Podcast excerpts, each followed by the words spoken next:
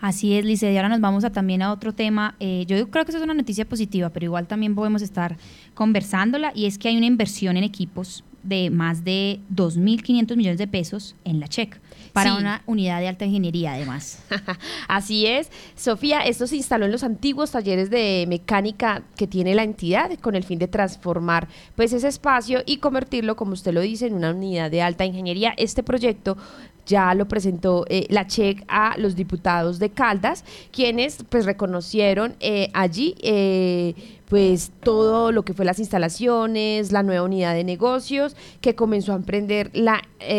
energética y bueno, esto es muy importante y tenemos pues voces de, de, lo que está pasando allí y de toda esta inversión que hizo, obviamente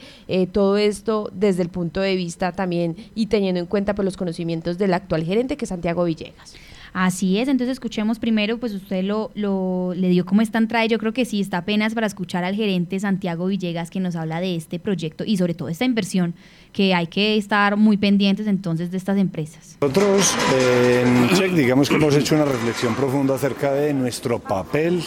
como empresa en el desarrollo, en la sostenibilidad, en el progreso de esta región. Les recuerdo que nuestra región comprende los 27 municipios de Caldas y 13 de los 14 municipios de Risaralda.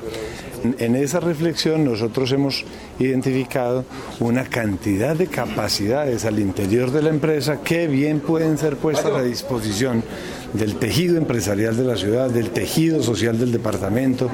para eh, potenciarnos entre todos, para que todos entre todos crezcamos y, progresemos. Y en ese sentido, eh, eh, nosotros hemos impulsado transformaciones aquí adentro para poder prestar un mejor servicio hacia afuera de la compañía, hacia nuestros clientes, hacia nuestros territorios. Entonces todo lo que, están viendo, la transformación de espacios, la construcción de espacios colaborativos, la eliminación de las oficinas individuales o personales, la, disposición de espacios de coworking, muchos espacios para, para, para, la, para la innovación, para la creación para mm, eh, un poco para innovar, para, para, inventarnos cosas nuevas. Y, el, y, la instalación y desarrollo de capacidades que, que, ya son convencionales en la compañía, por ejemplo, en la unidad de alta ingeniería, en donde repotenciamos el antiguo taller de mecánica industrial que antes estaba solo al servicio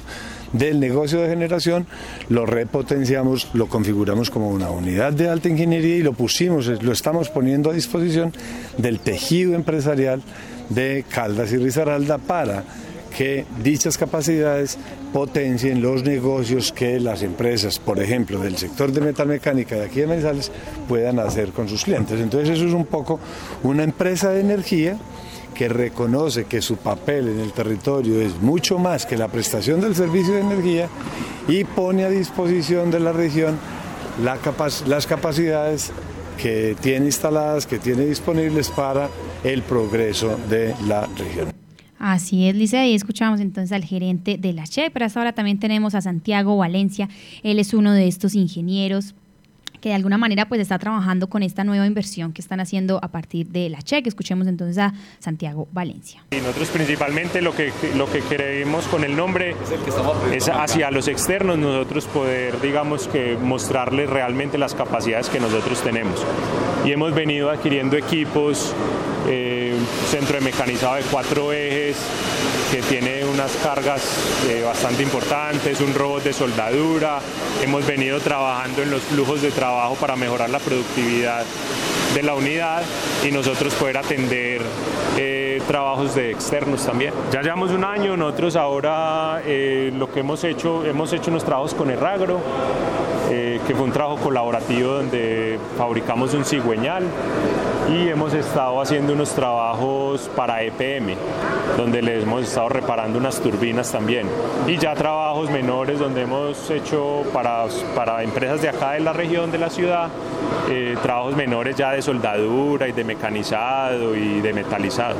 La visión que tenemos es poder ser punta de lanza para el desarrollo del territorio.